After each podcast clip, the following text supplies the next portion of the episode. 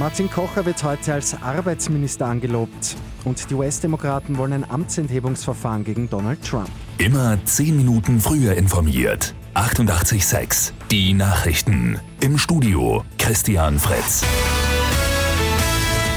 Bundespräsident Alexander van der Bellen wird heute den neuen Arbeitsminister Martin Kocher angeloben. Kocher kommt vom Institut für höhere Studien und übernimmt den Job von Christine Aschbacher.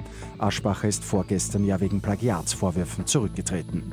Martin Kocher gestern zu seiner Bestellung. Ich glaube, es ist wichtig, jetzt auch Verantwortung zu übernehmen und deswegen habe ich dieses Angebot äh, sehr, sehr gerne angenommen äh, als äh, Arbeitsminister ähm, in diesem Bereich tätig zu sein, wenn der Bundespräsident mich angelobt.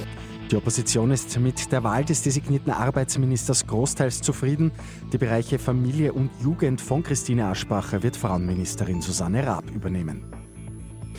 Nach dem Sturm auf das Kapitol in Washington, D.C. wollen die US-Demokraten Schritte zur Amtsenthebung von noch Präsident Donald Trump einleiten.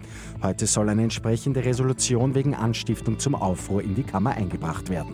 Donald Trump scheidet in neun Tagen automatisch aus dem Amt. Dann wird Joe Biden als neuer Präsident vereidigt. Österreichs Herren-Handballteam hat am Abend im letzten Spiel vor der übermorgen beginnenden WM eine herbe Niederlage einstecken müssen.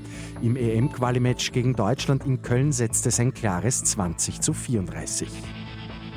Bei Lotto 6 aus 45 hat am Abend ein Spielteilnehmer die sechs Richtigen getippt. Der Gewinn knapp zweieinhalb Millionen Euro.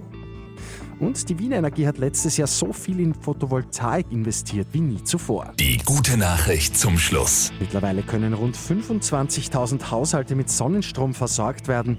Das sind mehr als alle Haushalte in der inneren Stadt und der Josefstadt zusammen. Mit 88,6 immer 10 Minuten früher informiert. Weitere Infos jetzt auf Radio 88,6 AT.